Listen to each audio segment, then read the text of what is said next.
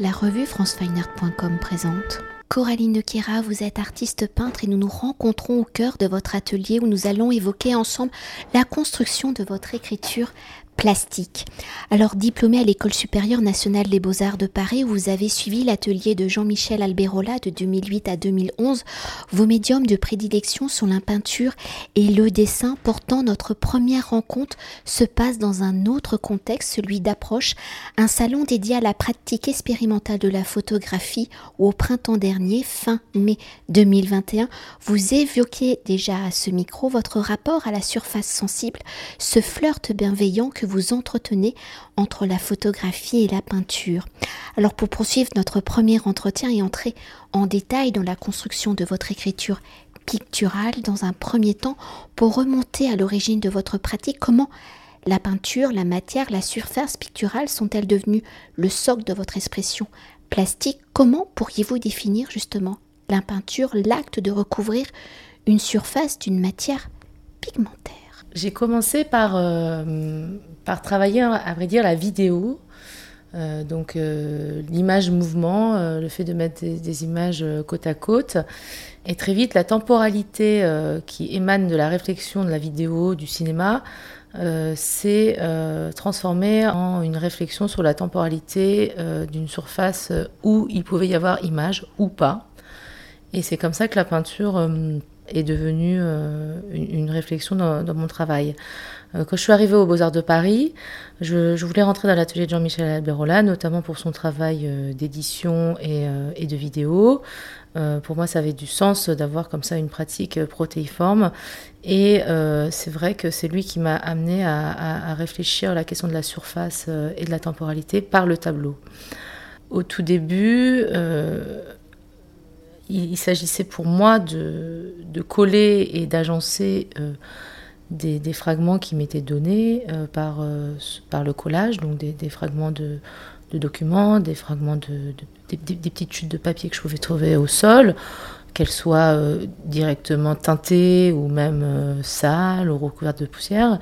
Et bien évidemment, le, sol le sol de l'atelier de Jean-Michel Alberola au Beaux-Arts de Paris était jonché comme ça de chutes euh, de chutes, de petits morceaux de rien comme ça, de, de, toiles qu'on avait découpées, de, petits documents qu'on avait, euh, avait euh, comme ça un peu jetés, qui étaient ça. Et je, récupérais comme ça, je, prélevais beaucoup de choses sur le sol de, l'atelier. Et, et, à partir de ça, je, commençais à faire des collages. Et quand cette composition qui été faite, je me posais toujours la question de ok, le collage en fait me parle de fragments et, euh, de ce fait d'éléments extraits d'un tout, mais comment en fait euh, redonner une sorte d'unité dans, dans, cette idée de, fragments et de, et collage? Et la peinture du coup s'est imposée comme, euh, comme une sorte de liant, car très vite en fait j'ai eu besoin de repeindre les collages à l'identique par le biais du trompe-l'œil, donc vraiment rechercher l'ombre du, l'ombre du papier qui se décolle légèrement parce que j'avais mal euh, euh, scotché mon petit, bout de papier, ou alors retrouver euh, le, la qualité de l'impression du, document, donc si c'est un papier glacé ou si c'est une impression offset. Donc voilà, tout ça, il fallait que je le retrouve avec la peinture. Et en fait, d'un coup, avec cette idée de trompe-l'œil, la surface, par contre, peinte, était en fait euh, homogène et, euh, sur un même plan, donc d'une certaine manière cristallisé par la peinture. Donc la peinture a permis dans un premier temps euh, non pas penser le recouvrement, mais plutôt penser l'unité. à savoir, voilà, on, crée une surface sur laquelle en fait tout est, tout, tout, plein d'autres surfaces sont prises dans une même surface, et ça c'est la surface de la peinture. Et pour euh, évoquer l'introduction de la photographie dans votre travail pictural, elle est d'abord une source iconographique ou dans votre travail de l'image, par superposition, juxtaposition, vous prélevez dans les livres des photographies euh, de minéraux, de sculptures, de motifs issus de civilisations, de cultures différentes, de géographie et d'époques surtout différentes de l'histoire où dans ce jeu de collage vous réinterprétez, vous recréez des possibilités historique, une histoire collective. Alors avant de parler matière photographique, comment la matière de l'histoire, celle issue de civilisations éteintes, sont-elles devenues les sujets de vos œuvres, dans la construction de vos œuvres, dans cette relecture de l'histoire par superposition de couches, par accumulation de différentes strass, par compression du temps long, pensez-vous votre démarche, votre processus de travail comme celui peut-être, là je vais peut-être un peu loin, d'un archéologue, d'un anthropologue, comme celui d'un explorateur, d'un aventurier à la recherche d'un nouveau monde, donc d'un nouvel univers, de votre univers? Pour euh, avoir en effet convoqué euh, des documents, des livres euh, dans lesquels je pouvais trouver des statues, des, objets, des fossiles, des objets archéologiques, en fait, le, premier pont qui s'est effectué euh, est né euh, de cette, euh, de cette question de l'illusion que je, que je convoquais juste avant avec cette idée de trompe-l'œil. Donc, à partir du moment où j'ai commencé à peindre par trompe-l'œil des documents, des collages de documents, je me suis beaucoup amusée à me dire bon ben voilà, il s'avère que c'est un, une surface plane, comme ça, un, plan, un, plan pictural qui m'est offert, mais en même temps, je suis dans une, euh, une représentation, un trempe-l'œil d'un volume. Donc, le jeu comme ça euh, de, de faire illusion d'un volume alors que je suis sur une, un plan, ça, je, trouvais ça très drôle et c'est quelque chose qui m'a beaucoup, beaucoup euh, stimulé très tôt, notamment avec, avec les minéraux qui du coup euh, m'ont convoqué la pierre, et d'un coup la pierre est devenue une pierre sculptée, donc euh, on est arrivé vers des statues. En même temps, il y avait quelque chose d'assez, euh, comment dire, une sorte de boucle bouclée, parce que certaines statues antiques avant étaient peintes. Donc voilà, donc on retrouvait à un moment qu'est-ce que ça veut dire de raviver une statue qui en fait a perdu ses couleurs. donc tout ça commençait à, faire sens, en tout cas pour moi. Euh, et, c'est vrai, c'est vrai que très vite, euh, à ça, c'est rajouté la question des strates. Parce que, euh, bien évidemment, alors les strates qui peuvent être liées notamment à la géologie, quand on pense, parce que bon, là on parle de, statut ou de, volume, mais dans mon travail, il y a aussi par exemple les volcans ou les montagnes qui sont des sujets récurrents, car il s'avère que ce sont des surfaces, pour moi elles m'évoquent des surfaces qui se rencontrent.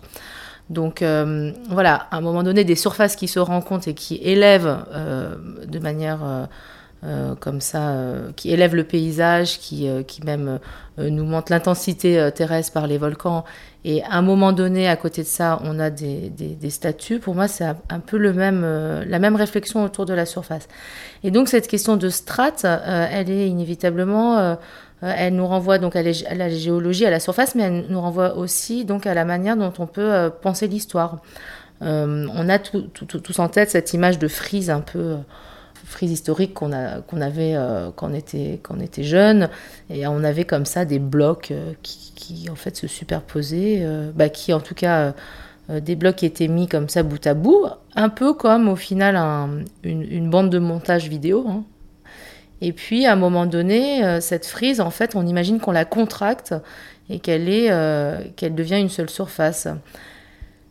Et dans le processus même de la peinture, nous avons donc ces strates de couleurs qui peuvent, euh, dire, se superposer pour arriver à, des couleurs additionnelles.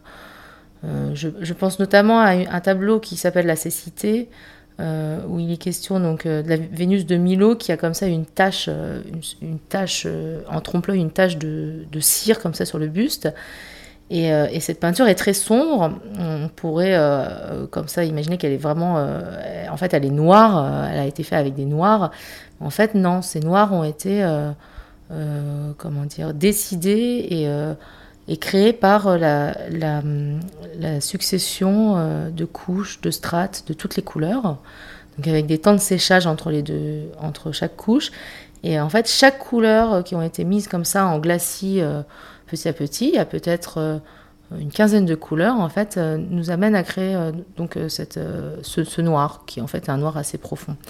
Donc, donc voilà, dans, la peinture, il y a donc cette notion de strate, et donc ce qui m'amuse, moi, c'est qu'à un moment, le geste pictural revient, revient euh, chuchoter avec le sujet que je convoque. Donc, à la fois les montagnes, les aspérités comme ça liées à, à la croûte euh, terrestre, et en même temps des sujets qui sont liés à l'archéologie, à la géologie. Et en ça, en effet, pour répondre à votre question, il y a cette notion comme ça de, recherche un peu sur le terrain, mais en même temps théorique. C'est-à-dire que on, a le tableau me permet d'avoir à la, à la fois cette réflexion sur le sujet, mais en même temps sur le geste, et en même temps les deux ne, sont pas trop éloignés. Il y a cette idée de strate et de, et de temps et d'histoire. Après, la notion de, récit collectif, euh, euh, elle, est, euh, elle, est, elle est plus récente. Elle est plus récente parce qu'elle est plus liée à, l'événement. Donc, c'est quelque chose que j'ai commencé à réfléchir plus récemment. Mais à la base, ce qui, ce qui était moteur, c'était plutôt cette, cette notion de strate et de surface, en effet.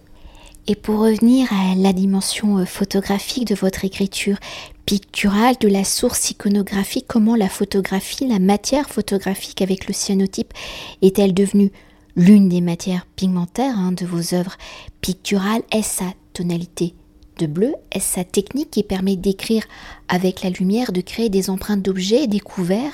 Est-ce sa dimension de relevé, entre guillemets, archéologique? En effet, il y, a, un peu, tout ça en même temps. Hein, et, quand en fait euh, on découvre euh, un médium, un geste, euh, ou même on, aborde une réflexion qui a plusieurs entrées, ça devient extrêmement passionnant. Bah, dans le cyanotype, en effet, il y avait déjà ce désir de, flirter un peu avec, le médium photographique qui, a aussi sa chapelle et, par du, coup la surface peinte car le cyanotype donc se prépare avec donc un procédé chimique qu'après on appose sur, sur une surface au pinceau. on pourrait très bien aussi faire des bains de papier, mais, mais bon, moi j'applique au pinceau. Et par rapport à ce que je disais avant sur euh, voilà euh, les strates picturales euh, amènent à une apparition ou en tout cas il y a des choses qui émergent par derrière avec le, le cyanotype il peut y avoir en effet des choses qui se révèlent par l'avant. Donc c'est un peu une manière d'essayer de prendre l'en deçà et, et, la surface la plus proche de nous en dialogue. Voilà. Le cyanotype permet bien évidemment de aussi euh, faire des, prélèvements, de, documenter. Il, documentait pendant longtemps euh, des végétaux, la botanique. Il peut avoir une précision au, niveau de, la, facture, de, la finesse comme ça du photogramme.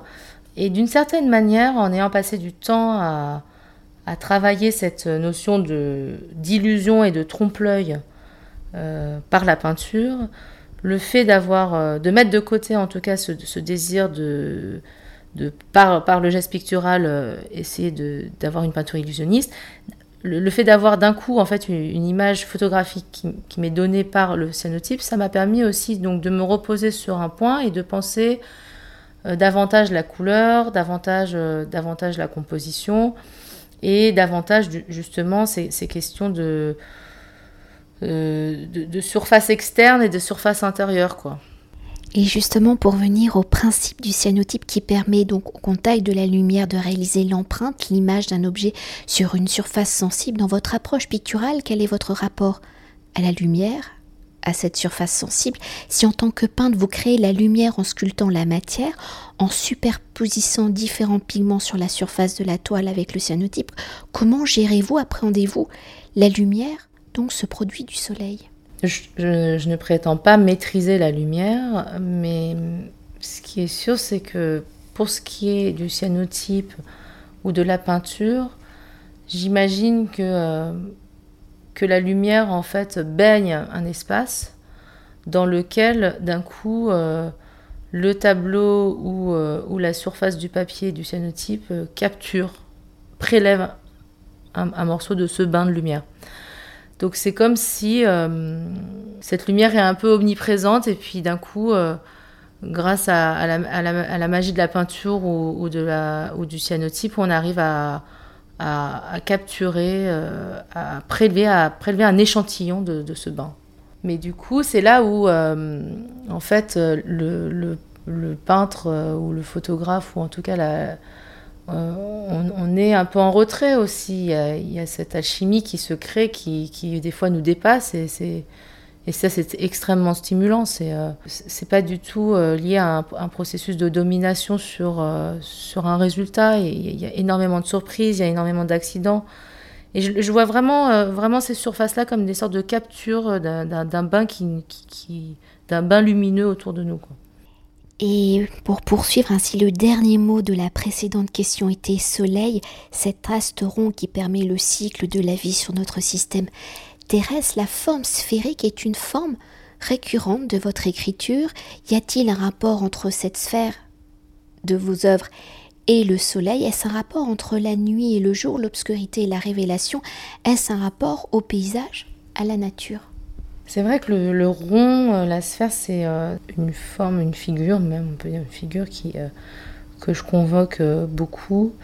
Disons que les premières fois qu'elle est arrivée sur mes tableaux, c'était plutôt dans un désir d'orienter la question du paysage par, un horizon et du coup par, par un rond, voilà, je pouvais donner des indices d'un paysage, d'un horizon.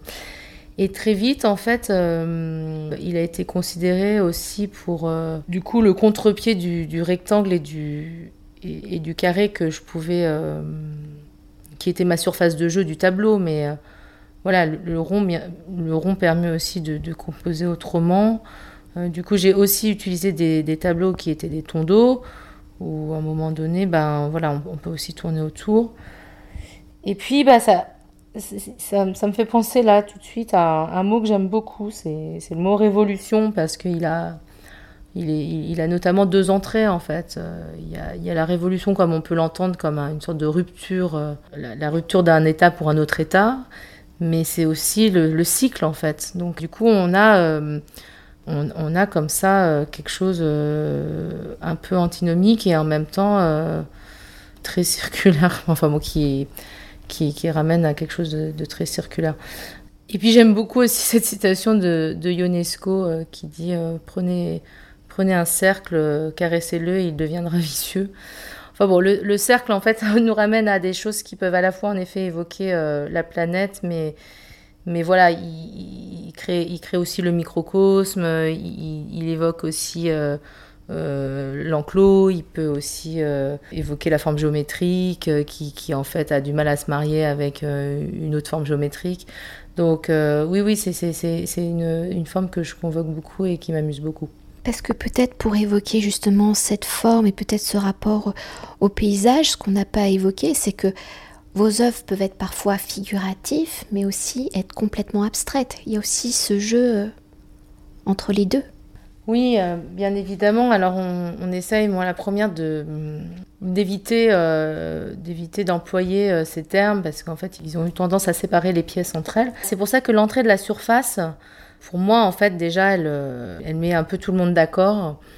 Quand il y a surface sensible, à un moment, la surface euh, peut très bien évoquer, convoquer, et puis à un moment, ben, elle figure.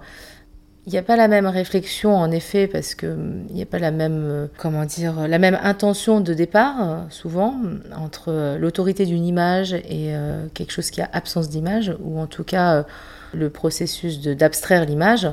Mais souvent, je suis en effet euh, bien embêtée quand, quand, on me demande, mais alors c'est plutôt abstrait, c'est plutôt euh, figuratif?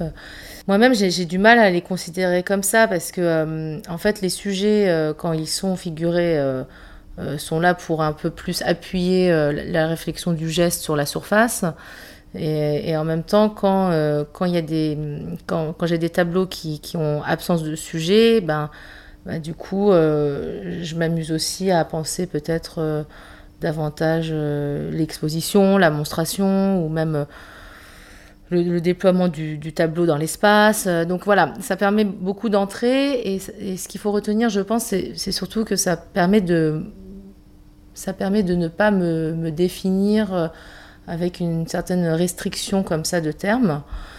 Parce que du coup pour moi, inévitablement, euh, la restriction de termes, ça, ça annule un peu l'élan euh, créatif.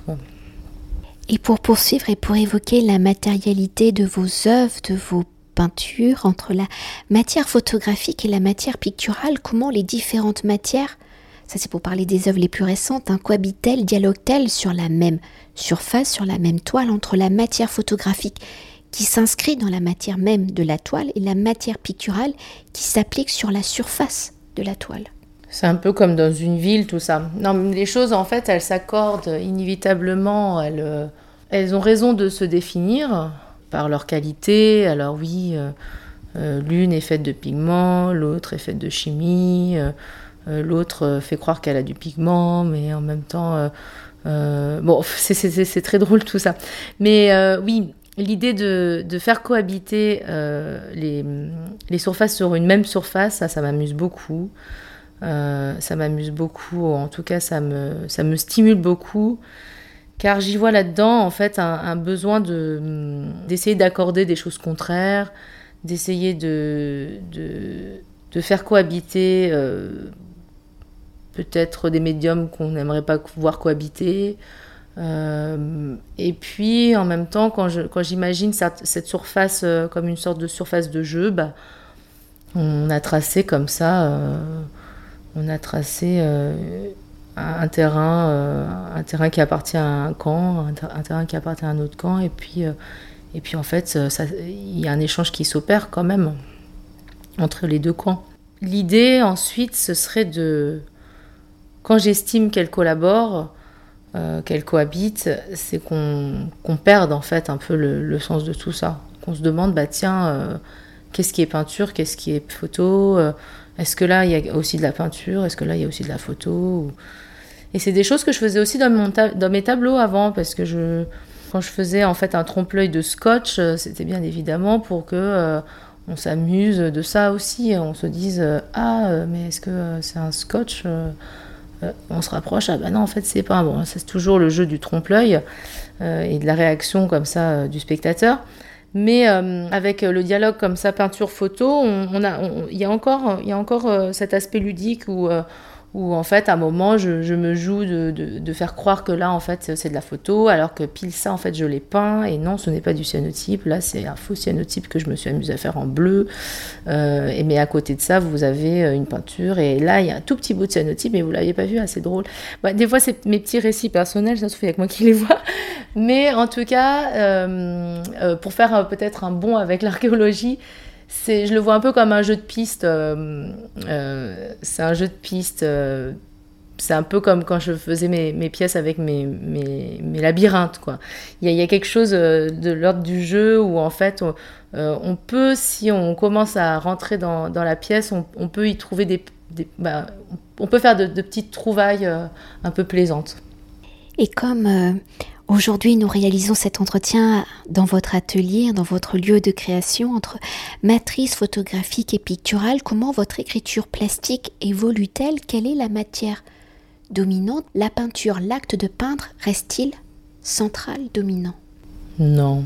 C'est. Hum, disons que le fait d'avoir un atelier et de d'avoir une pratique artistique, c'est déjà un acte qui me semble le premier parce que, parce que voilà, il est résistant, il essaye de, d'être, d'être en retrait, en même temps être artiste c'est d'être, être en immersion. Euh, il peut être précaire, euh, c'est, une économie un peu en dents de il y, a, plein de choses. Donc ça déjà c'est un acte et c'est ce qu'il faut retenir. Après, moi j'ai commencé par la vidéo, ensuite ça s'est transformé en collage, ensuite en, en peinture, ensuite la peinture devient une surface sensible et puis euh, euh, la dernière série, ce sont des cyanotypes. Entre-temps, j'ai quand même baigné des, documents dans des bains de cire, de cire pigmentée. Donc, euh, c'était aussi un geste pictural, mais en même temps, je, n'avais pas de pinceau dans tout ça. Donc voilà, il y a peut-être en effet cette euh, question du recouvrement qui, du coup, là, s'impose et qui n'est pas le monopole de la peinture. C'est-à-dire que la peinture recouvre, mais recouvrir, c'est aussi censurer, c'est aussi c'est aussi par contreforme bah, montrer une autre forme, c'est plein de choses. Là, très récemment, euh, je, collabore avec, euh, euh, je collabore avec un musicien, je collabore aussi avec une historienne de l'art. Donc je, suis plutôt dans, l'idée de, continuer à, ouvrir un peu comme ça un éventail de possibles. Et je ne m'arrête pas du tout et j'ai même du mal à dire que je suis juste peintre et que mon travail c'est de, faire de la peinture.